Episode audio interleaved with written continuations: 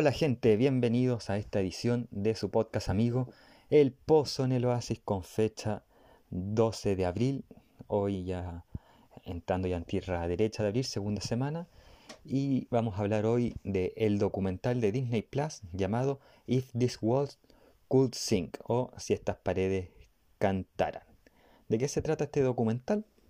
Eh, primero decir que es un documental que entrevista a varios músicos, tanto vivos como otros que fallecieron, en su mayoría los vivos. Tenemos por ejemplo a John Williams, Paul McCartney, Elton John, Liam Gallagher, Roger Waters, David Gilmour, Ringo Starr y varios más. En los que fallecieron obviamente les ponen la, la voz de cuando hablaban de estos estudios, que son los estudios EMIs que se encontraban en Londres, Inglaterra, mejor conocidos como los Abbey Roads Studios, que les pusieron así tras el último disco de los Beatles, con esta entrada magistral que tenían los, los cuatro en el disco de Abbey Road, que se grabó afuera de los estudios, en el que aparecen los, los cuatro Fab Four caminando ahí en un paso de cebra. Portada histórica que ustedes pueden buscar si no son fanáticos de los Beatles o de la música en sí. Este es un documental del año 2022 y fue por los años 90, por los 90 años, perdón, del, del estudio que nació en, esa, en este año 1932. En cómo pasó a ser un estudio que grababa música clásica y ópera para luego llegar al rock. Eh, como vio nacer importantes grupos, de los que destacan los Beatles a principios de los 60, grupo que no solo marcó un antes y un después eh, para ellos como cantantes o para los ingleses, que no eran de Londres. Antes Londres era Inglaterra, así como Santiago es Chile hoy, lamentablemente. sino que de otros lados del país del viejo continente, eh, mayoritariamente de Liverpool. Salieron varios cantantes de Liverpool tras los Beatles que grabaron en los estudios Amy o los Abbey Road Studios. Eh, pero además esto cambia el estudio ya que, como dije hace, unos, hace un ratito antes, eh, con los, tras el paso de los Four Fabs o los Beatles, pasa de ser un estudio más genérico, genérico en el sentido que permitía solamente música clásica, y ópera y empezó a abrirse al, mundo del rock, a permitir cualquier estudio, estilo de música, ya sea rock, pop, en rap, etc. Eh, y a fines de los 60 también va a dejar de llamarse, eh, como ya he dicho, Amy's Studios para pasar a ser los Abbey Roads Studios, tras esta portada que hace unos minutos dije. También vamos, a ver que se convierte en la casa no solamente de los Beatles, sino que de Paul McCartney cuando ya se separan, Muchas veces eh, tanto Ringo como George se van a grabar ahí, John Lennon también, otros artistas que se separan de su grupo y que han fallecido. También va a pasar a ser la casa, por ejemplo, de Elton John, de los Pink Floyd y hartos grupos más también. Así como música de cine, porque en los finales de los 70 el estudio empezó a ir en debacle y un tal George Lucas lo empieza a utilizar para grabar ciertas canciones de Indiana Jones, de Star Wars, eh, entre, y otros grupos empiezan a, poner para, o sea, perdón, otras producciones empiezan a poner para grabar sus músicas de película eh, o de series. El documental nos muestra también cómo hay los Abbey Roads Studios, el estudio donde todo, todo gran artista o todo artista sueña con, con ir a grabar, aunque sea una canción ahí. Llegar ahí pasa a ser como para los luchadores el WrestleMania o los jugadores de fútbol americano el Super Bowl o los jugadores de fútbol soccer pasa a ser un mundial. Recuerden que yo tengo dos capítulos a todo esto de, del último mundial del, de Qatar, grabado ahí con los tropadores del Upside, Joaquín Flores y Carlos Rojas, así que ahí para que lo vayan a, escuchar. Pero este documental nos muestra cómo Abbey Road Studios pasa a ser eso.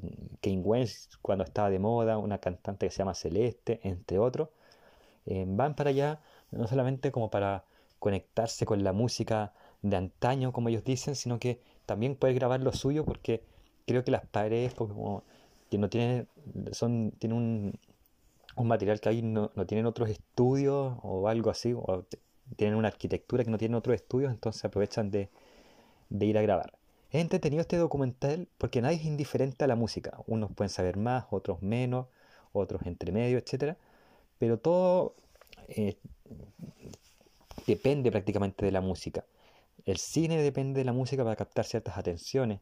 El cine empieza a tener su boom, de hecho, cuando empiezan a musicalizar ciertas escenas de, los actores. Eh, las terapias a su modo dependen de la música. Uno de repente está en terapia y mm, se va dando cuenta que hay una canción que lo representa más para su estilo de ánimo, etc. Y uno en su vida cotidiana tiene una canción en su cabeza que la va repitiendo constantemente y quizás el 60 o 70% de esas canciones y quizá un poco menos, para no irme al chancho, hayan salido de este estudio que son los Abbey Roads. Entonces, o eso por lo menos deja de entrever el documental. Entonces nadie es indiferente a la música, y sobre todo a la música de Abbey Road Studios, de la cual gran parte de las canciones, sobre todo de los 60, 70 o incluso 50, pasaron por esa canción. Incluso hoy en día se graba rap ahí, se graba música en vivo, se hacen shows en vivo en los Abbey Road Studios, en uno reciente de Kane Ways, antes de dedicarse a la política se dedicaba, y se dedicaba 100% a la música, hizo un recital en, ahí, viajó de Estados Unidos exclusivamente para hacer un, un, un, concierto, entonces vemos que es un estudio que hasta el día de hoy está vigente a punto de cumplir 91 años. Abbey Road Studios, o mejor dicho, If This World Could Sing, es un documental que hay que ver, porque tú vives de la, con, música. Todo te rodea con la música y como dije,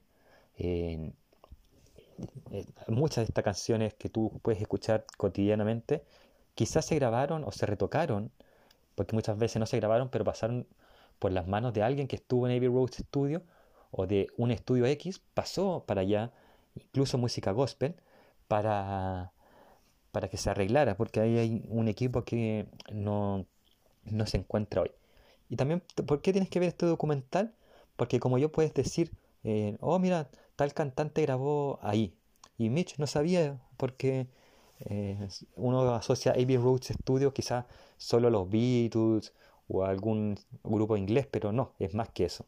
Y eso lo plasma muy bien el documental. Y bueno, este es el capítulo de hoy.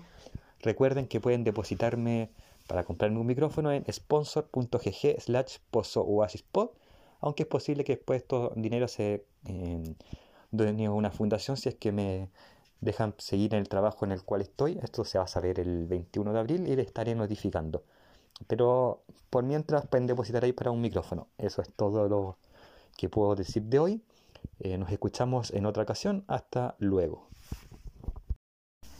Como ustedes saben, el Post en el Oasis tiene algunas pymes que les gusta eh, ayudar, como por ejemplo Trade Games, la mejor tienda de Funcos. Ahí accede a su catálogo online y ve qué productos, Funcos y otras cosas tiene que ofrecer.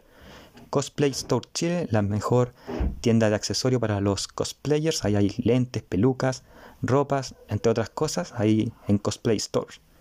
Lanas Patas de Lana, accede ahí a los mejores productos referentes a los que les gusta bordar, coser.